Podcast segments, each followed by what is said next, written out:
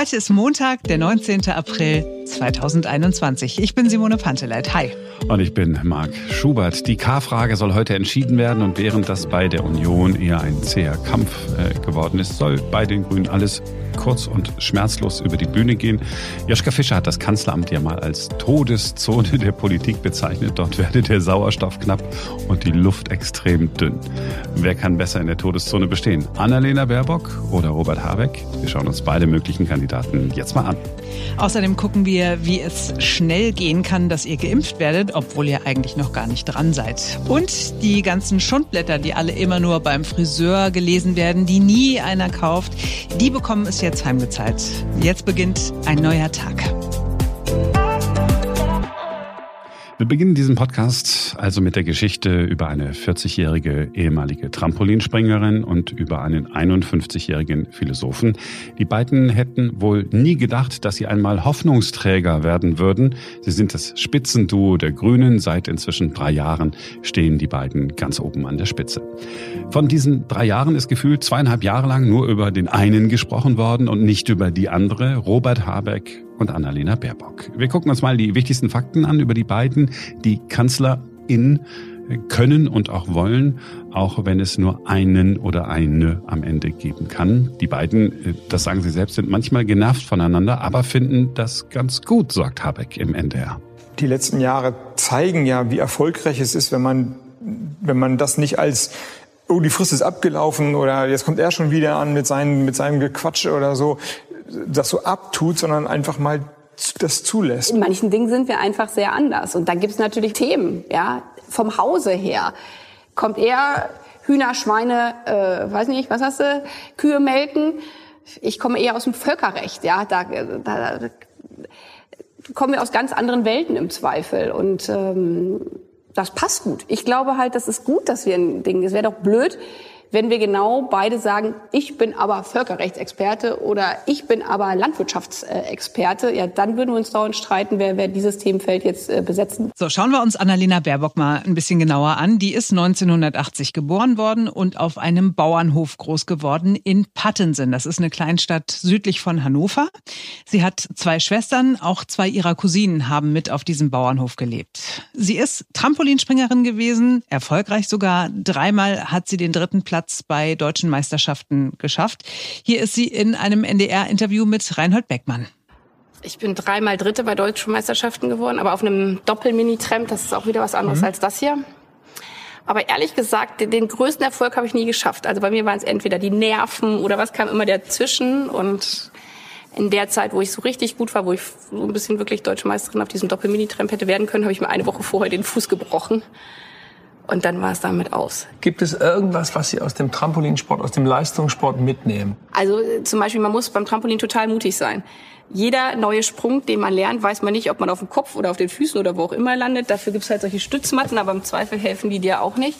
Ist das übertragbar auf die Politik? Ja, jedenfalls ist es, also das, wie gesagt, das ist immer ein erstes Mal der kalte Sprung ins Wasser. Und wenn man sich das nicht traut, in der Politik ist es, glaube ich, auch schwierig, wenn man sich nicht traut, mit einer Idee nach außen zu gehen, weil man Angst hat, alle finden es doof ja, dann kann man zwar auch Politik irgendwie so verwalten, aber aus meiner Sicht nicht gestalten, weil man nicht einen neuen Impuls mhm. geben kann. Ja, dann aber mit 16 ging es für ein Auslandsjahr in die USA. Da gab es offenbar kein Trampolin, deswegen hat sie Fußball gespielt. Fußball gilt an den Highschools der USA ja bis heute eher noch als Frauensport.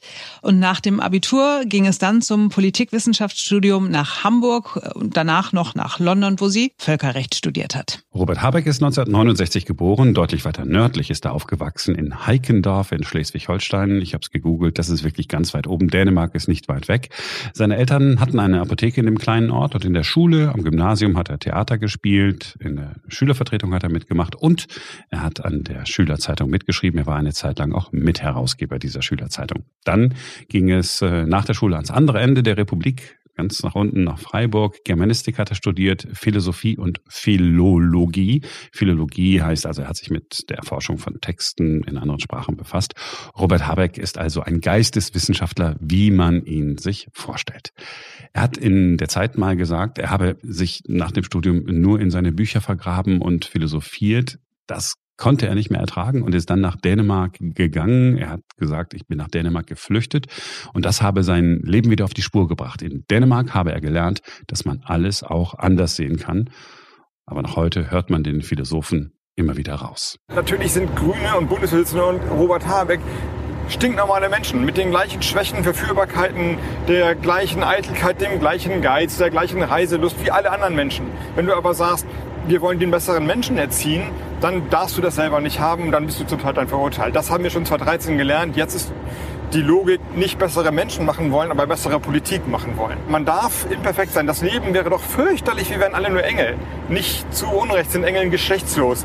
Heißt freudlos. Das wäre ein fürchterliches Leben. Aber Politik muss sich zumuten, besser zu sein, als wir im Privaten sind. Bei Annalena Baerbock sah es schon mehr nach Politik aus, wegen ihrer Studienfächer alleine schon. Sie ging auch sofort ran. Vom Studium in London ging es nach Brüssel. Da hat sie als Büroleiterin einer grünen Abgeordneten gearbeitet. 2008 war sie Referentin der grünen Bundestagsfraktion. Ein Jahr später hat sie mit ihrer Doktorarbeit angefangen, aber dann die Stopptaste gedrückt, weil es in der Politik immer mehr wurde. Sie hat alle möglichen Stationen bei den Grünen hinter sich. 2009 wollte wollte sie schon mal als Direktkandidatin in den Bundestag. Sie ist in Frankfurt-Oder an der polnischen Grenze angetreten, aber so tief im Osten hatte man als Grüne keine Chance. Vier Jahre später, 2013 also, erst hat sie es dann über die Liste ihrer Partei ins Parlament geschafft und sie sagt, das erfüllt sie manchmal mit Ehrfurcht. Der erste Moment in diesem Bundestag, wo man denkt, ich bin jetzt hier Abgeordnete mit der ganzen Geschichte, die ja, auf ein einstrahlt. Also es ist Ehrfurcht und ich habe das nach wie vor, immer wenn ich mal länger nicht hier war, dass man denkt, wow, was für eine Verantwortung und was für ein Ort, an dem ich gestalten darf. Das ist für mich auch so ein bisschen die, die, die ja, die Antriebsfeder. Robert Habeck ist 2002 bei den Grünen eingetreten und wurde dann ganz schnell Kreisvorsitzender, hat nur ein paar Tage gedauert, dann auch Landesvorsitzender. 2009 war er einer der grünen Spitzenkandidaten und 2012 nach der Wahl in Schleswig-Holstein dann ist er zum ersten Mal bundesweit aufgefallen. Ist zum stellvertretenden Regierungschef in der rot-grünen Landesregierung geworden. Nach fünf Jahren ist die allerdings wieder abgewählt worden. Da hatte Habeck schon Romane und Kinderbücher geschrieben. In seiner Rolle als Umwelt- und Landwirtschaftsminister fällt er den Medien bundesweit auf. Er geht auf die Bauern zu, er löst Konflikte zwischen Muschelfischern und Umweltschützern.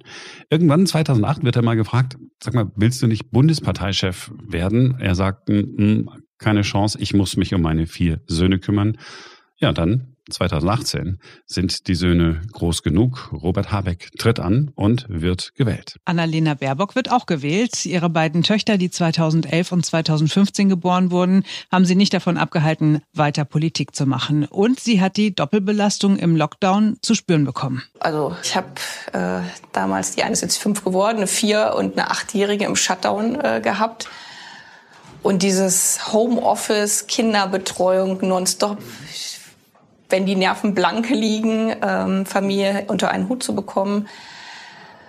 Äh, das, das war dann, glaube ich, also eine Herausforderung. Was haben Ihre Kinder gesagt, äh, als sie gemerkt haben, Mutter ist jeden Tag zu Hause? Auf der einen Seite war es für mich, glaube ich, und für meine Kinder schon so, dass man mal wieder, also viel mehr abends am Wochenende zueinander war. Deswegen habe ich auch selber ja stark dann in der politischen und öffentlichen Debatte betont, das geht nicht, Homeoffice, weil ich es live und in Farbe an mir erlebt hat. Kinder können nicht verstehen, die Mama ist eigentlich zu Hause, ich bin zu Hause als Kind, warum macht die die ganze Zeit ihre Tür zu?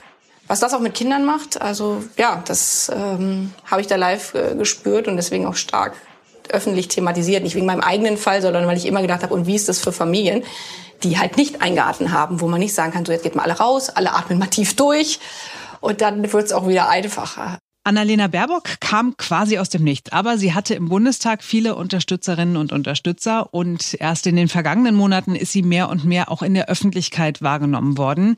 Vor der Pandemie waren die Grünen im Höhenflug, ganz nah dran an der Union und alle haben sich gefragt, kann ein grüner Kanzler es hat niemand gefragt, kann eine grüne Kanzlerin, vermutlich weil Robert Habeck so ein schönes, lockeres Auftreten hat, total freundlich, menschlich, wirkt kompetent, Männer würden mit ihm ein Bier trinken wollen und viele Frauen auch.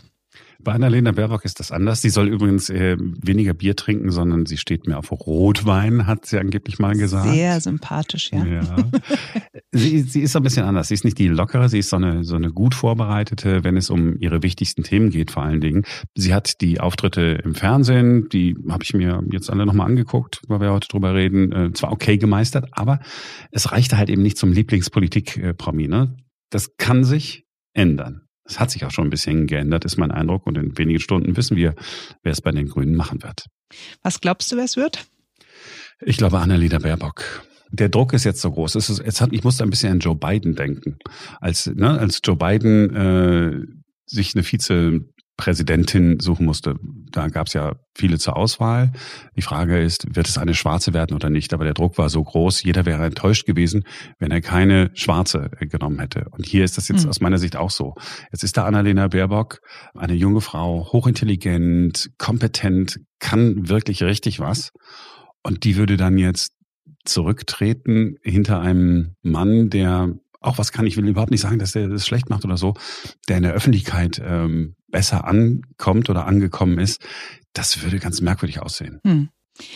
Also ich will nicht behaupten, dass ich die beiden irgendwie gut kennen würde. Also im Sinne von, ich habe mich intensiv beschäftigt und ich weiß genau, wer wofür steht. Aber hängen geblieben ist bei mir, dass er, also Robert Habeck, äh, schon das eine oder andere Mal doch ein bisschen unsouverän aufgefallen ist. Also zum Beispiel, wenn es um irgendwie Wirtschaft oder Finanzthemen ging in irgendeiner Talkshow wusste er nicht den Unterschied zwischen der Bankenaufsicht BaFin und dem Finanzamt und wurde, das ist genau meine Sorge irgendwie, ne, dass die Grünen zwar ganz viele Kompetenzen haben und gerade auch so, wenn es um Umweltpolitik und so logischerweise geht, aber dass so diese ganzen Wirtschafts- und Finanzthemen vielleicht nicht so die Kernkompetenz sind.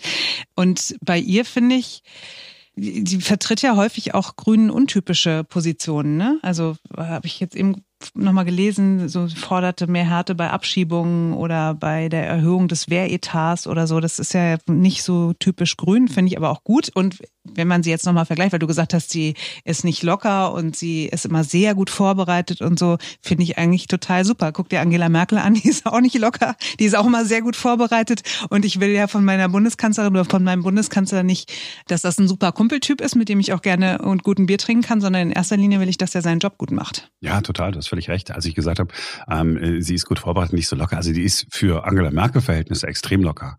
Ähm, sie ist auch, ähm, sie ist auch sympathisch. Sie ist auch ähm, modern in der Art und Weise, wie sie spricht. Ganz offensichtlich, wie sie äh, an Themen herangeht, wie sie mit anderen Menschen kommuniziert. Das ist alles äh, völlig in Ordnung. Und äh, so am Ende. Ähm, Sie sind ein, ein Spitzenduo. Und wenn Sie denn in die Situation kämen, dass einer von beiden Bundeskanzler würde, äh, der andere wird sicherlich auch eine herausgehobene Position in einer neuen Regierung finden können. Also da bin ich mir ziemlich sicher. Und weil du die, hm. die Wirtschaftskompetenz angesprochen hast, ja, das ist etwas, was man den Grünen nicht so zubilligt. Aber es hat in der Geschichte durchaus viele grüne Positionen gegeben, die man vergleichen kann an der einen oder anderen Stelle mit Positionen, die man sonst nur von der FDP kennt. Also mhm. das ist schon fundiert. Und ja, sie werden auch da natürlich Fachpolitiker hinsetzen und nicht äh, sagen, okay, dann machen wir mal alles selbst. Ich bin Philosoph, ich glaube, ich mache mal eben schnell die Steuererklärung bei der BaFin. oh, bin ich lustig. Na, es ist, aber es ist halt so, weißt du, das ist halt so unglücklich, wenn, wenn eine Partei sowieso schon äh, klischeemäßig nicht für ein Thema steht oder man denen das nicht zutraut oder so.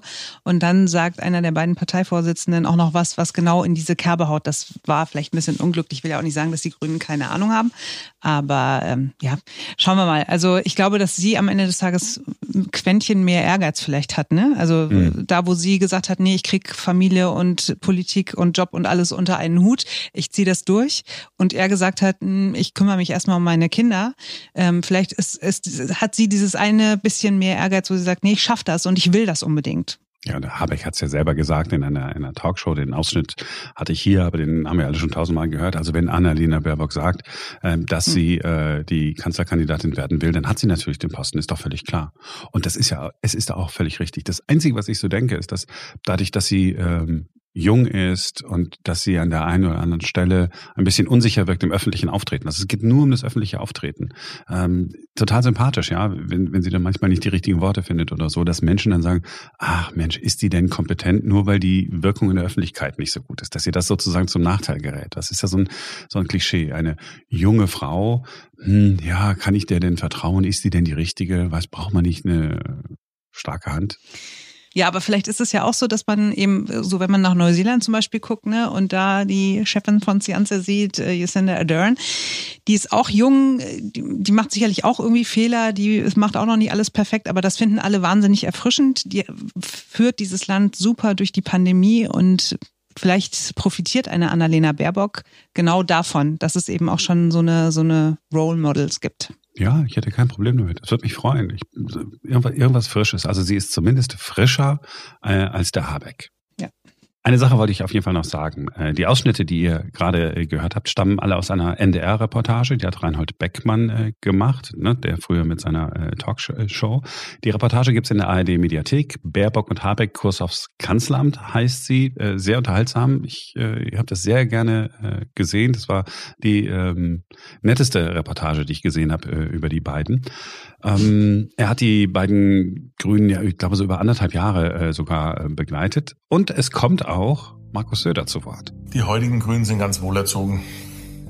Sind einfach ganz wohlerzogen, sind äh, aus bestem bürgerlichen Hause und, und, und waren auch mit den ganzen JU-Leuten genauso in der Schule. Und, ähm, und sie kleiden sich auch noch modischer als damals in der, in der Anfangszeit und sind auch zum Teil wahnsinnig schick. Ja, also äh, und lifestyleig und, und, und haben auch kein Problem mit Geld. Was? Es ist ja so unfassbar von oben herab und Oder? so. Boah, nee, nicht schön.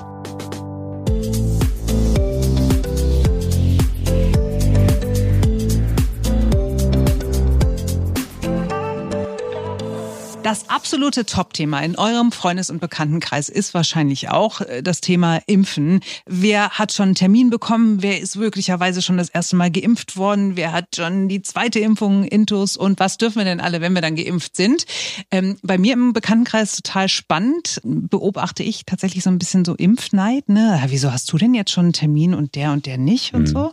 Ähm, und wir haben uns überlegt, wir gucken mal, wie ihr schnell an Impfungen rankommt, auch wenn ihr eigentlich eigentlich so in dieser ganzen Impfprioritätenliste noch gar nicht äh, dran wäret? Der einfachste Weg äh, funktioniert über euren Hausarzt. Die impfen natürlich ganz normal erst einmal die Patienten, die jetzt auch an der Reihe sind, ne, achten auf die Prioritätenliste. Aber viele dieser Hausärzte haben eine Warteliste angelegt, auf die sich prinzipiell jeder setzen lassen kann. Da geht es einfach darum, dass man total flexibel ist und innerhalb ja in der Regel weniger Minuten in der Arztpraxis sein kann.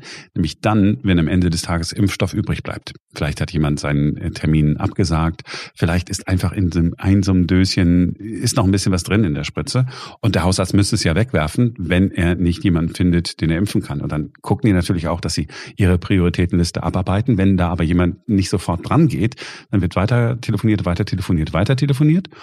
Und dann kann es eben sein, dass ihr, selbst wenn ihr, keine Ahnung, 35 seid, dann eine Spritze bekommt und schon das erste Mal geimpft seid, obwohl ihr eigentlich gar nicht an der Reihe gewesen wärt. Ich kenne zwei Menschen aus meinem engsten Umfeld, bei denen hat das genauso geklappt. Also bei dem einen, der hat sich auf mehrere Listen setzen lassen und ist dann angerufen worden und bei dem anderen, der hat an einem Tag sich auf die Liste setzen lassen und ist gleich abends drangekommen. Also so schnell kann es gehen. So, die Kassenärztliche Bundesvereinigung sagt, dass nicht alle Ärzte jetzt angerufen werden sollten, sondern vielleicht lieber eine E-Mail schicken, äh, signalisieren, dass man Interesse hätte, wenn es eine Warteliste gibt, dass man sich da draufsetzen lassen kann. Und ihr braucht keine Angst zu haben, dass ihr jemandem eine Impfung wegnehmt, der sie vielleicht noch dringender braucht als ihr. Denn es ist ja klar, wenn äh, niemand von der Prioritätenliste äh, jetzt schnell in die Praxis kommen kann, dann wäre die Alternative für den Arzt nur, und er muss das tun, er darf den Impfstoff nicht aufheben, er muss es wegwerfen. Und es ist am Ende des Tages doch besser, dass jemand geimpft ist, als dass einer weniger geimpft ist. Also da kein äh, schlechtes Gewissen haben.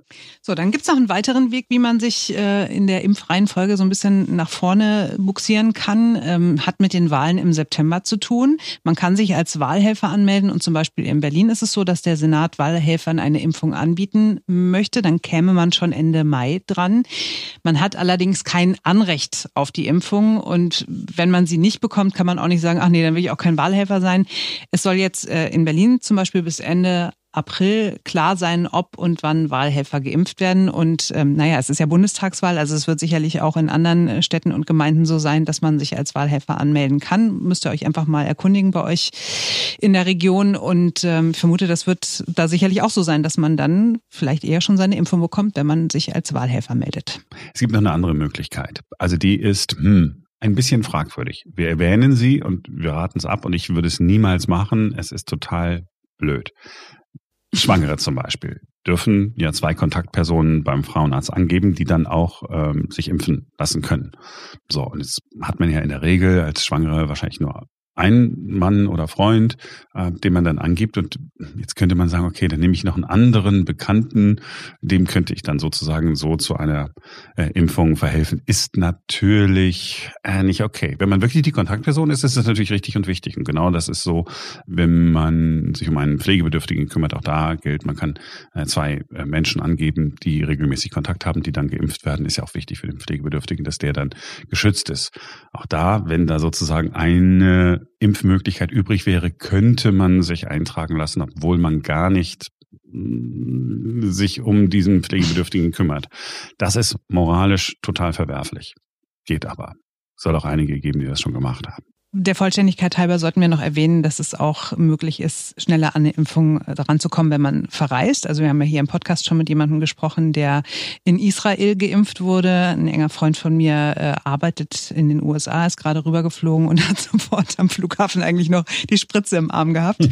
Ähm, und es gibt auch schon einen richtigen Impftourismus. Also es gibt Reiseanbieter, die dich dann nach Moskau fliegen und dann kriegst du da die Spritze. Das finde ich auch irgendwie, ich käme nicht auf die Idee, sowas zu machen. Also unfassbar unfassbar viel Geld auszugeben und dann darüber zu fliegen und wer weiß, wem ich da den Impfstoff wegnehme. Was ich ja viel besser finde, ist äh, viele Ehrenamtliche werden auch schon zu einer Impfung eingeladen. Also zum Beispiel Menschen, die so Besuchsdienst im Krankenhaus machen oder die in der Hospizarbeit sind. Die haben auch schon Impfeinladungen bekommen. Ich habe tatsächlich auch eine bekommen, eben weil ich ehrenamtliche Sterbebegleiterin bin und dachte diesen Brief so, hä, warum kriege ich denn jetzt so einen Brief? Warum ist da so eine, so eine Impfeinladung drin? Warum ich? Und dann wurde mir von meinem Hospiz erklärt, äh, ja, weil ich natürlich die Menschen, die ich da besuche, schützen soll, weil ich selbst auch geschützt werden soll. Und darüber freue ich mich natürlich auch, dass wenn man sich dann ehrenamtlich engagiert und Zeit und Kraft und so opfert, dass man auf eine andere Art dann dafür auch was zurückbekommt. Ja, und weißt du, was noch viel besser ist? Vielleicht in vier, fünf, sechs Wochen ist das alles Makulatur. Dann kann einfach jeder ja. sich äh, seine Spritze abholen, weil wir dann so viel Impfstoff haben. Ich hoffe es zumindest. So, lustige Geschichte zum Schluss. Am Wochenende lag in vielen Zeitschriftenregalen ein sehr schöner Gag von Jan Böhmermann. Er hat eine Fake-Zeitschrift rausgebracht, das Freizeitmagazin Royal. Es soll ein Hieb gegen die Boulevardpresse sein, vor allem gegen äh, diese Klatsch Blätter, Freizeitrevue, Goldenes Blatt. Ihr kennt die Dinger, die liegen immer beim Friseur rum oder in den Wartezimmern oder äh, in der Nähe der Supermarktkasse findet man die. Es geht da ja immer um irgendwelche Promidramen, bittere Wahrheiten, große Schocknachrichten. In seiner Sendung am Freitag im ZDF-Magazin Royal hat sich Böhmermann fast 20 Minuten darüber aufgeregt. Das ist immer eine schöne Nachricht. Hier, Helene Fischer, Traumhochzeit auf Jamaika. Und auf, was? Aber auf dem nächsten Cover, hä? Helene und ihr Thomas? Aus der Traum? Ja, was denn jetzt? Diese Schlagzeilen an sich sind selten wirklich schlimm. Meistens sind es total nichtige Promi-Geschichten, die total groß aufgeblasen werden und manchmal sind die Schlagzeilen auch komplett frei erfunden. Die Strafen für solche Schnitzer sind niedriger als der Gewinn, der damit gemacht wird. Und Jan Böhmermann regt das total auf. Er sagt, dass das der Beginn von Fake News sei, zumal diese Klatschblätter ja aus angesehenen Häusern kommen, aus guten deutschen Verlagen wie Burda, Bauer oder Funke, die ja auch seriösen Journalismus machen. Für diese Zeitschrift zum Beispiel verantwortlich ist er hier, Philipp Welte, Vorstandsmitglied bei Hubert Burda Media. Wir garantieren tatsächlich den Wahrheitsgehalt dessen, was wir transportieren. Also, das ist eine garantierte Qualität der Information. Schauen wir doch mal, welche garantierte Wahrheit steckt zum Beispiel hinter dieser Schlagzeile. Lebe wohl, guter Benedikt. Kommt jetzt ein dunkles Geheimnis ans Licht? Oh je, unser Volkspapst hat ein dunkles Geheimnis. Welches denn? Tja, welches denn? Ehrlich gesagt möchte ich es jetzt gerne wissen. Ja, aber da es ja eh nur erfunden ist, kann ich mir auch selber ausdenken. Jedenfalls gegen diese Verlage richtet sich Böhmermanns Aktion mit seinem Klatschblatt. Auf den 32 Seiten stehen zum Beispiel frei erfundene Geschichten über die Köpfe hinter diesen Verlagen. Aha, meine Damen und Herren, schauen Sie mal hier. Das ist das Freizeitmagazin Royal. Unsere neue eigene Klatschzeitschrift. Und die ist ab morgen erhältlich am Kiosk Ihres Vertrauens. Das ist kein Witz. Und das Allerbeste, hier drin stehen keine Geschichten über Prinz Harry oder Michael Schumacher oder Helene Fischer, sondern ausschließlich Qualitätstragödien, Schocknachrichten und Horrordiagnosen über die Macherinnen und Macher von Bauer, Burda, Funke, Klamt oder Alles Gute. Endlich mal richtig geile Stories lesen über Leute, die am liebsten im Verborgenen bleiben würden. Uh! Das Uh hätte ich nicht gebraucht. Die äh, Titelstory ist äh, jedenfalls der deutschen Verlagslegende Hubert Burda äh, gewidmet. Da heißt es in der Überschrift, wie er mit Intrigen, Inzucht und Inkontinenz Millionen machte. Ziemlich genial, muss ich sagen. Ist wirklich lustig. Immerhin 500.000 Exemplare hat Böhmermann in Auftrag gegeben. Das klingt unfassbar viel, Ja, oder? ja. Einige davon sind am Wochenende entdeckt worden. Fans von ihm haben bei Twitter Fotos von Zeitschriftenregalen veröffentlicht, wo seine Version äh, zwischen den Standardausgaben steht. Inzwischen sollen alle Exemplare verkauft worden sein. Werden wahrscheinlich voll gedealt dann unter den Fans. Ist auf jeden Fall ein schöner kleiner Seitenhieb, sicherlich auch berechtigt. Die Frage ist halt wirklich, ob es was bringt. Es ist ein Spaß für die Böhmermannsche Fanblase. Ein Herr Burda wird sich da wahrscheinlich nicht drüber aufregen. Wie hat es ein ehemaliger Chef von uns beiden mal so schön gesagt, Marc?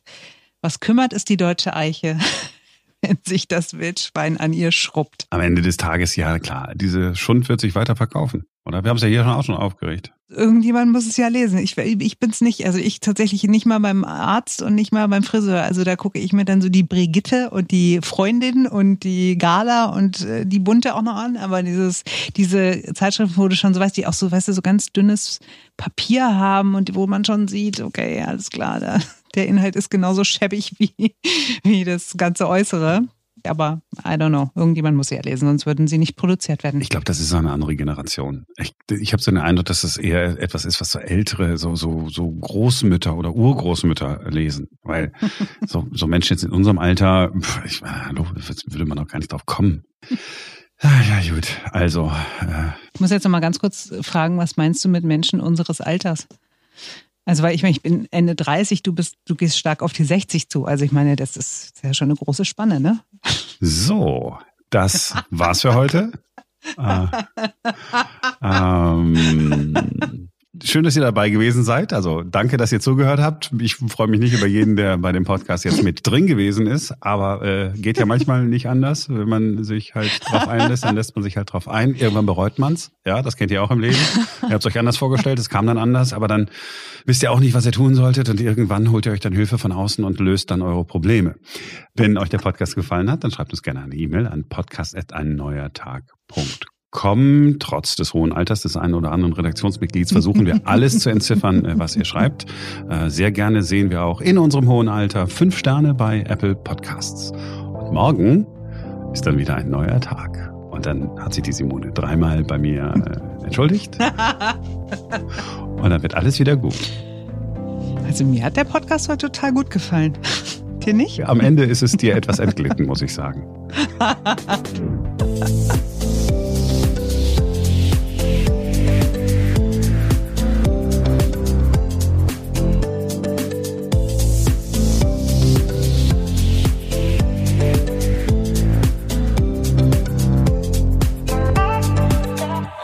Interessanterweise sehen so Menschen wie ein Markus Söder oder erst recht ein Armin Laschet neben so Annalena Baerbock und Robert Habeck dann nochmal noch mal älter und oller aus irgendwie, oder?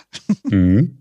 Ist nichts gegen 50-Jährige. Das wolltest du, du wolltest nichts gegen 50-Jährige sagen, Simone, aber Null, nie. Würde ich nie tun. Der Habeck ist ja auch Was? 51, der ist älter als ich. Puh, Gott sei Dank. Ach, du bist süß. So.